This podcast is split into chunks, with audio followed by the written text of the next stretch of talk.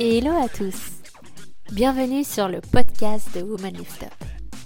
Mon objectif avec le podcast de Woman Lift Up est de vous permettre de vous nourrir grâce au parcours de mes invités.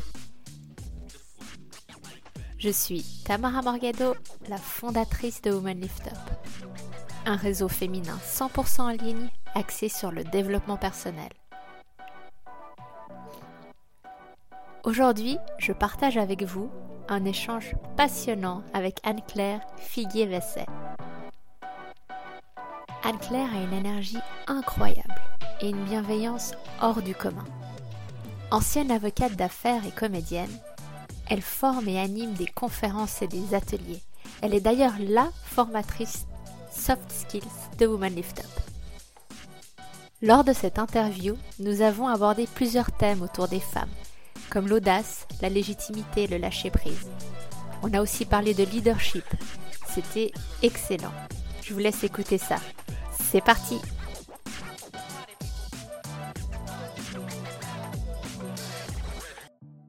euh, Comment t'es passée en fait de d'avocate à comédienne? Est-ce que tu faisais déjà du théâtre avant? Ou est-ce que ça t'est venu comme ça? Oui, euh, non, en fait, j'ai fait des études de droit et de théâtre en parallèle ah, dès la première année.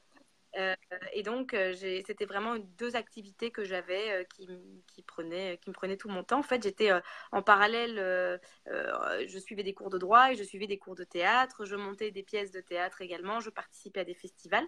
Lorsque je suis devenue avocate, pourtant j'étais avocate en fusion-acquisition dans un gros cabinet parisien. Donc, tout ça pour vous dire que j'avais peu de temps libre. En fait, les horaires étaient assez durs. Mais le peu de temps libre que j'avais était consacré vraiment au théâtre je mettais en scène euh, des pièces, je jouais toujours dans des festivals. C'était pas toujours euh, facile de gérer les deux. Et c'est vrai qu'au bout d'un moment, je me suis dit non, mais il faut que je choisisse. Je peux pas toute ma vie faire les deux. Et j'avais plus de, j'avais plus de, comment dire, voilà, c'était le coup de cœur, la passion. C'était plus le théâtre que le droit, on va dire. Et donc j'ai quitté euh, le cabinet dans lequel j'étais et je suis devenue comédienne. Et en fait, je suis restée assez peu de temps comédienne puisque j'ai vite été recrutée par un Pro 2 qui cherche justement des profils comme ça où on est à la croisée des chemins, où on connaît l'univers professionnel et on connaît l'univers du théâtre euh, pour pouvoir justement dispenser ces formations de, enfin, qui utilisent le théâtre à l'attention des professionnels. Je ne savais pas. Et c'est des, des mondes tellement différents. Euh, c'est un mariage étonnant en fait. Hein. Oui, c'est bien. Ça marche étonnant. Euh, c'était très différent quand je faisais des fusions-acquisitions pures, quand j'étais en, en fait ce qu'on appelle avocat conseil. Mais après, je suis passée avocat plaidante. J'étais dans la partie contentieuse du cabinet. Où là, il y a un petit peu plus, bon, euh, quand, quand on plaide, en fait, il y a une petite part de théâtre, euh, ce qu'on appelle l'art oratoire dans l'univers des avocats. Euh, bon, moi, c'était du contentieux des affaires, donc c'est pas du pénal non plus. C'est surtout dans l'univers pénal où euh, il faut convaincre un jury, par exemple, où là, les effets de manche, etc. On rejoint un petit peu le théâtre, en fait, euh, dans, ces univers-là.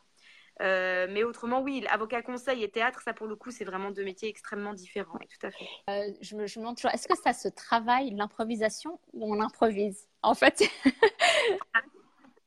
bonne question. eh bien, en fait, euh, l'improvisation ne s'improvise pas. C'est-à-dire que contrairement à ce qu'on peut penser, euh, on ne vient pas comme ça faire un, spectacle ou un show euh, sans s'être préparé. En fait, on se retrouve toutes les semaines et on s'entraîne grâce à un, grand nombre d'exercices. Et, c'est parce qu'on s'entraîne régulièrement, on acquiert un certain nombre d'automatismes, de techniques pour être surtout en, en, rebond par rapport à nos partenaires de scène. Parce que l'improvisation théâtrale, c'est pas un one-man show, on est plusieurs sur scène. Donc on travaille beaucoup de choses comme l'écoute, l'acceptation, euh, l'ouverture vis-à-vis des autres pour euh, être à la fois en soutien des autres et à la fois euh, véhiculer des idées en fait. Et ce sont ces exercices d'improvisation théâtrale qui font beaucoup travailler justement l'agilité comportementale sur scène. Sauf que nous, on utilise ces exercices d'agilité comportementale, mais on les adapte à l'univers professionnel. D'accord, ok. Donc, en fait. C'est vraiment pas quelque chose de, qui se fait. Et si on ne s'est pas entraîné depuis longtemps, on va pas aller jouer. Il faut, euh, voilà, il faut être solide. Parce qu'on a cette impression, en fait, que tu arrives et tu, tu improvises, mais, mais non. Oui, ça, ça, demande un certain... On travaille des réflexes, en fait.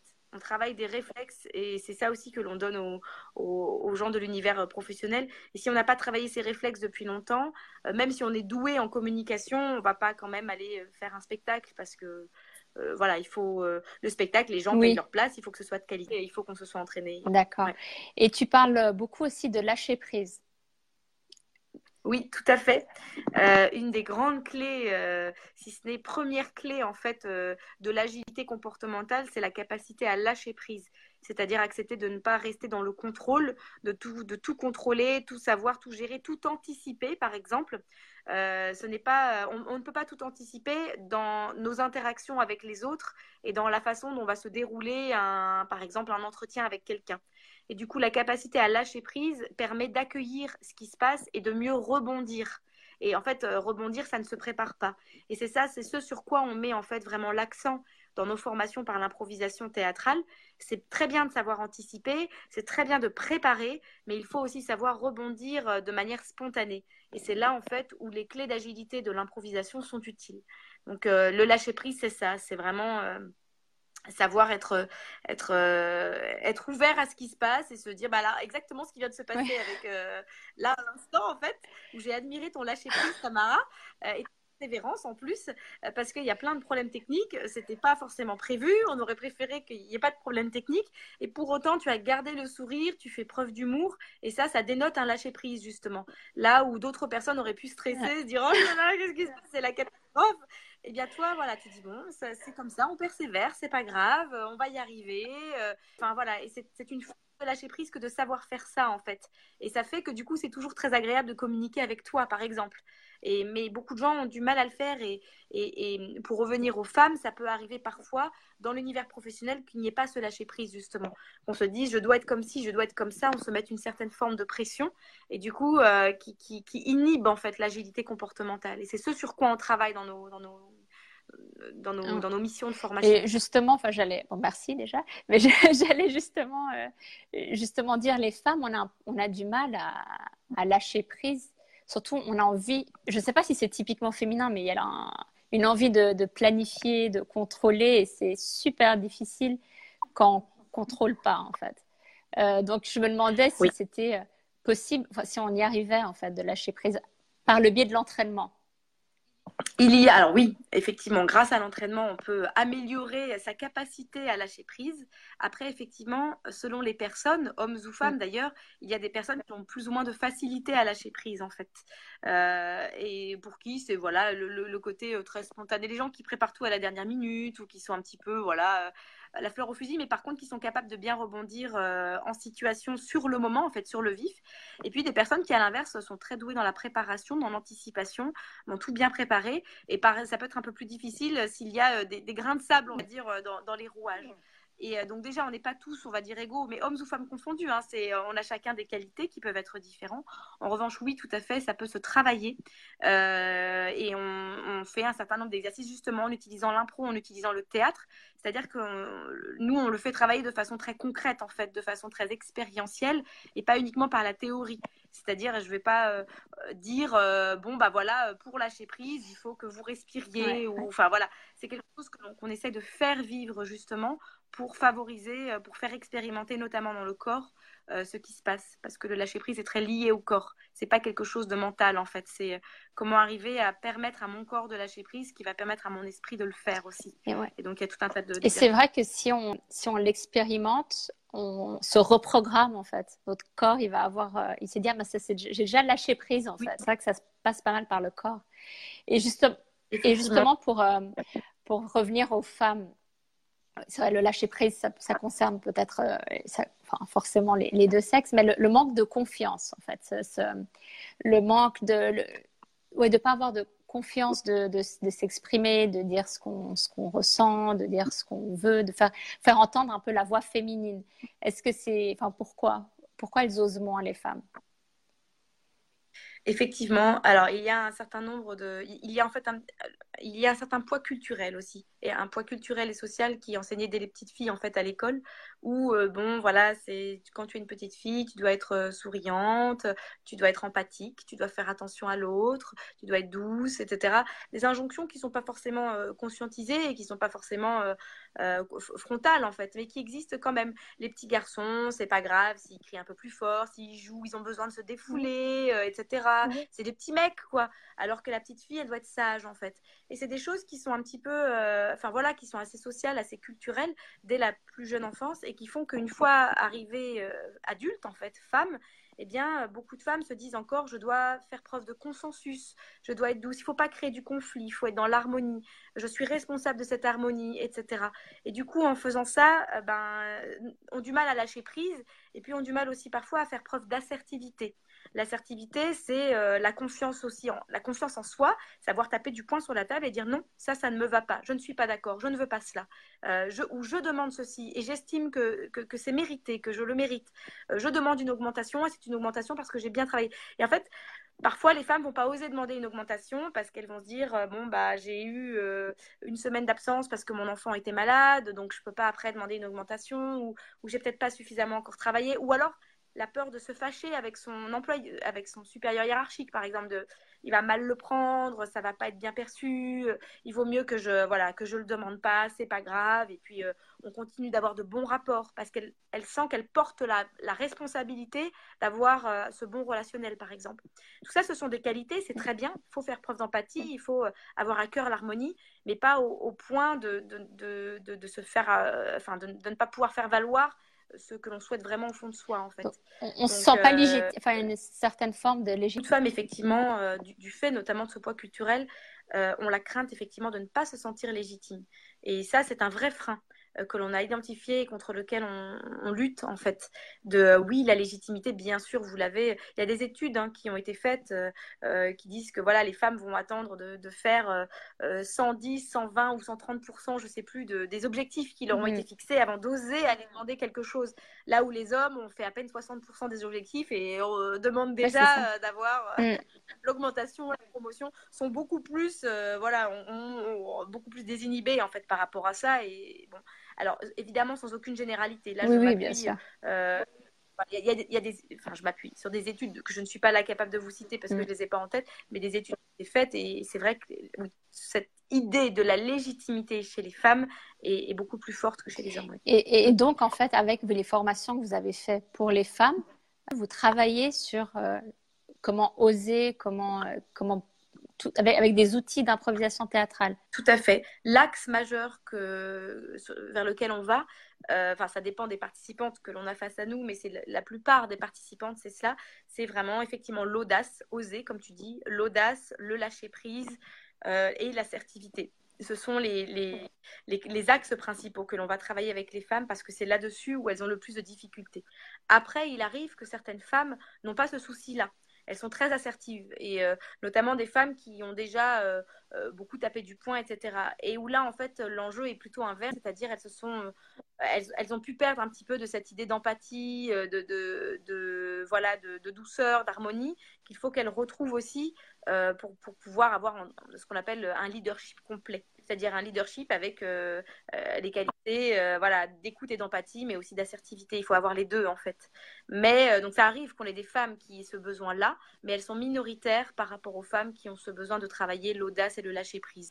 Donc c'est là-dessus qu'on met plutôt l'accent sur la formation. C'est vrai que c'est surtout une certaine génération, je pense, où ils ont voulu, enfin, eu cette impression que si on voulait être à la hauteur des hommes, il fallait se comporter comme un, comme un homme.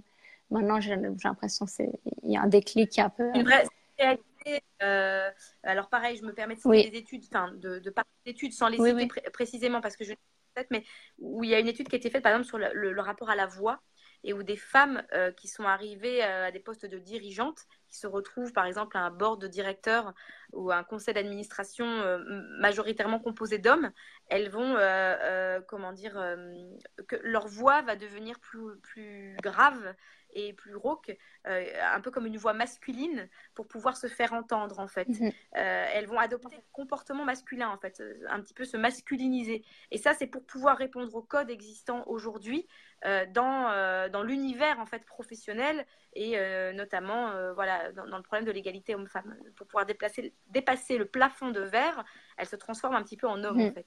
Et ça, c'est aussi une déviance, en fait. Euh, euh, c'est une déviance contre laquelle on lutte euh, par cette idée notamment de leadership complet, où on dit, bien sûr, qu'il y, a le lâcher-prise et l'audace que peuvent avoir davantage les hommes, sur lequel il faut travailler, mais n'oubliez pas aussi votre capacité d'empathie, votre capacité d'écoute, qui sont aussi des clés importantes, en fait, pour être un bon leader. Oui.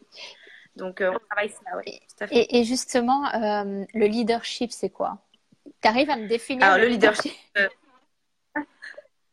je vais te définir un, leadership complet. Ah, il y a plusieurs euh, types de leadership. Euh, il, y a, le leader participatif, il y a le leader directif. Donc déjà, il y a plusieurs types de leaders. Euh, de leader, en fait, je vais te parler plutôt du leadership complet, en fait, dont, j'ai déjà parlé. Le leadership complet, c'est vraiment le leader complet, c'est quelqu'un qui sait écouter l'autre, qui sait être à l'écoute, qui sait entendre, euh, qui sait aussi faire preuve d'empathie, euh, qui sait accepter le fait que d'autres puissent avoir euh, des positions différentes, prendre en compte, mais qui sait aussi ultimement décider, même si c'est à l'encontre d'eux. Et il sait décider si, une fois tous les facteurs réunis, il pense que c'est la, meilleure décision à prendre. Et surtout, il sait se faire suivre dans sa décision. Il sait embarquer avec lui on se dit euh, oui, euh, il a décidé, il a pris cette décision-là et c'est la bonne et on le suit. Donc c'est quelqu'un qui sait aussi embarquer quelle que soit la décision qu'il va prendre en fait. Je dis il ou elle, hein, naturellement. Je dis il en, général, mais ou elle. Voilà, donc c'est n'est pas euh, un leader complet, c'est pas juste quelqu'un qui décide tout seul dans son coin, et, mais qui va savoir embarquer. C'est quelqu'un qui sait écouter, mesurer, prendre en compte, prendre une décision ferme et claire et embarquer les gens derrière lui. Euh, c'est cela que, que j'appellerais un entre guillemets leader complet. Et euh, on a tous des qualités et des défauts. Il y a tous certains aspects où on est meilleur que d'autres. Euh, et l'idée est de travailler déjà les axes qu'on n'a pas forcément naturellement, mais c'est aussi parfois de, savoir s'entourer. Un bon leader, c'est aussi quelqu'un qui sait bien s'entourer. Et dans bien savoir s'entourer, c'est pas s'entourer de quelqu'un qui est comme moi, c'est s'entourer justement de quelqu'un qui est différent de moi et qui va m'apporter un angle de vue et une façon de penser différente de la mienne. Par exemple, si je ne sais pas bien anticiper, je vais prendre quelqu'un qui sait bien anticiper. Ou si euh, j'ai du mal à être à l'écoute des autres, je vais prendre quelqu'un autour de moi qui est bien à l'écoute des autres et qui va savoir bien me, me, faire prendre conscience du besoin des autres, en fait, par exemple. Hein. Donc, euh, un bon leader, c'est aussi quelqu'un qui sait bien s'entourer avec des personnalités complémentaires et non pas des personnalités similaires. Et, et juste, pour donner quelques clés, par exemple. Et justement, vous avez une formation de euh, leadership au féminin. Et c'est quoi le leadership au féminin? Alors, est-ce qu'il est différent que le leadership au masculin? Eh bien, en fait, le leadership au féminin, c'est justement donner ces clés de leadership complet. Sauf que c'est plutôt adressé à des femmes ou dans, la, dans, la, dans, une, on va dire la grande partie des cas, pas tous les cas, hein, mais dans la grande partie des cas, il y a l'axe à travailler, on va dire, c'est l'axe du leader, c'est l'axe de l'audace et du, et du, et du lâcher prise en fait. Donc nos formations leadership au féminin mettent plutôt l'accent là-dessus après, ce sont des modules en petit comité en général et il va y avoir une grosse part d'adaptation aux participantes. C'est-à-dire finalement, euh, là, euh, sur cette séance-là, quels sont les besoins des participantes, sur cette séance-là, quels sont les, besoins des participantes qui peuvent être autres en fait. Mais on s'adresse vraiment euh, à des femmes et aussi de comprendre les objectifs de ces femmes-là. Qu'est-ce qu'elles veulent? Parce qu'il y a des femmes dont l'objectif est vraiment purement de, de, booster leur carrière, d'éclater de, d'éclater le plafond de verre, d'arriver à un poste de direction générale, d'arriver tout là-haut. Ça, c'est leur but. Et puis, il y a d'autres femmes dont l'objectif est, est d'arriver à trouver un bon équilibre vie pro, vie perso et qui sont confrontés justement à des difficultés de euh, pouvoir partir suffisamment tôt pour récupérer les enfants à l'école. Et à cause de cela, elles vont subir euh, un, mauvais avancement de carrière. C'est bah non, bah toi tu pars tôt ou toi tu poses tes jours pour t'occuper de tes enfants malades, donc bah désolé quoi, tu vas pas euh, progresser. Alors que pour autant, elles travaillent bien et comment arriver à justement faire valoir ses droits et dire bah oui effectivement j'ai à cœur un bon équilibre vie pro vie perso. C'est pas pour autant que je dois être discriminée dans mon avancement professionnel. Et en fait ça, dépend. Chaque femme peut avoir des objectifs et des besoins différents. Et nous notre but est de donner de leur donner les clés qui vont répondre à leurs objectifs. C'est la raison pour laquelle on garde nos modules suffisamment restreints. On s'adresse pas à, à, plein de gens. On, pourrait s'adresser à, plein plein de femmes en même temps, et du coup, il n'y aurait pas de retour personnalisé. Ce serait plus une, une sensibilisation générale. Oui, oui, oui, c'est vrai. C'est vrai parce que je pense que quand tu t'adresses, quand vous faites la formation à HEC, c'est pas du tout la même. Euh, qu'ailleurs. C'est des objectifs qui sont différents, justement. La formation que l'on fait à HEC, euh, tu as raison de le mentionner, on a, on a un parcours de formation à HEC de 10 jours entiers, euh, chaque journée ayant un thème différent.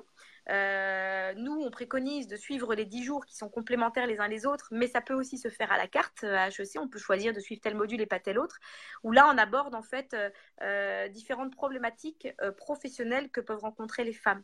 Par exemple, la capacité à networker. Euh, voilà, ça peut être difficile justement avec ce problème d'assertivité, de, bon, euh, j'arrive dans un, une soirée réseau et c'est difficile de sortir de ma coquille d'aller entre guillemets réseauter, euh, donner ma carte de visite, rencontrer.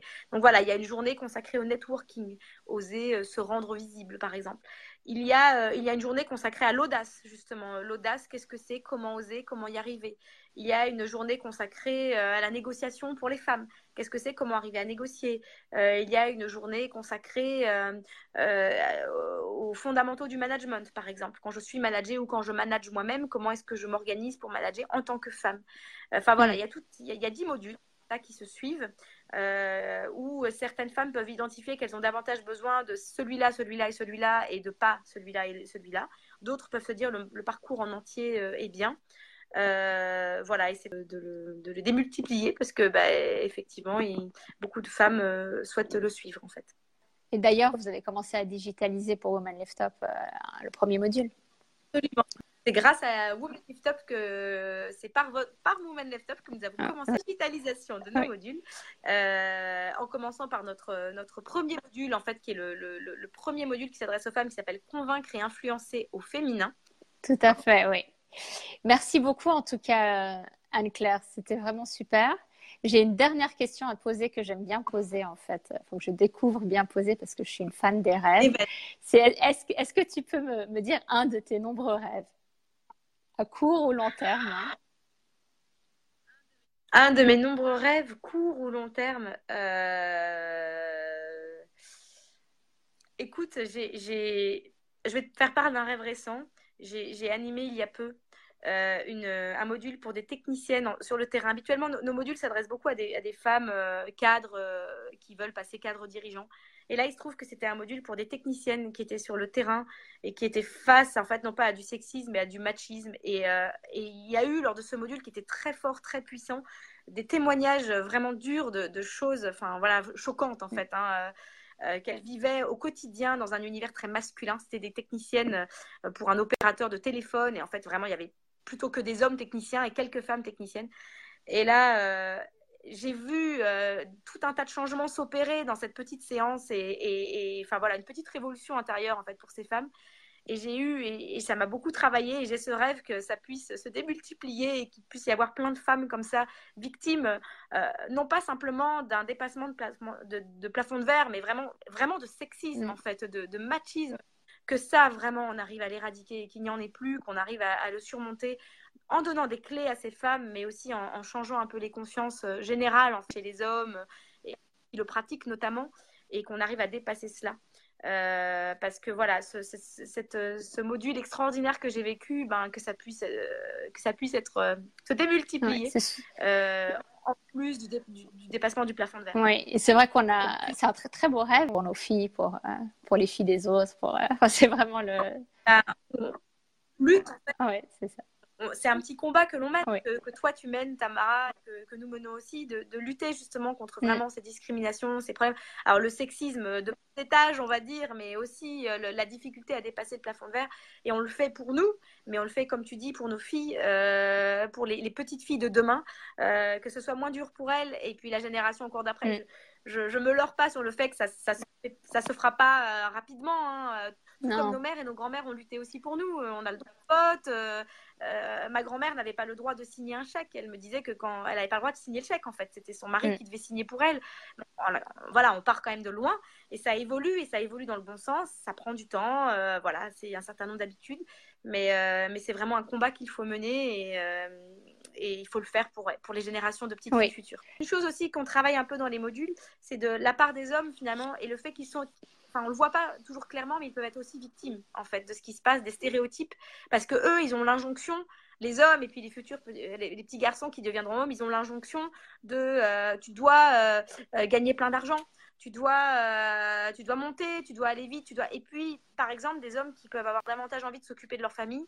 Et, et ben ouais, sauf que c'est des hommes, donc on va moins bien comprendre que pour un homme, il puisse poser une journée pour aller s'occuper de son enfant malade, par exemple. Hein. Là, ce sont, il y a certains hommes en fait qui, qui le vivent durement en fait.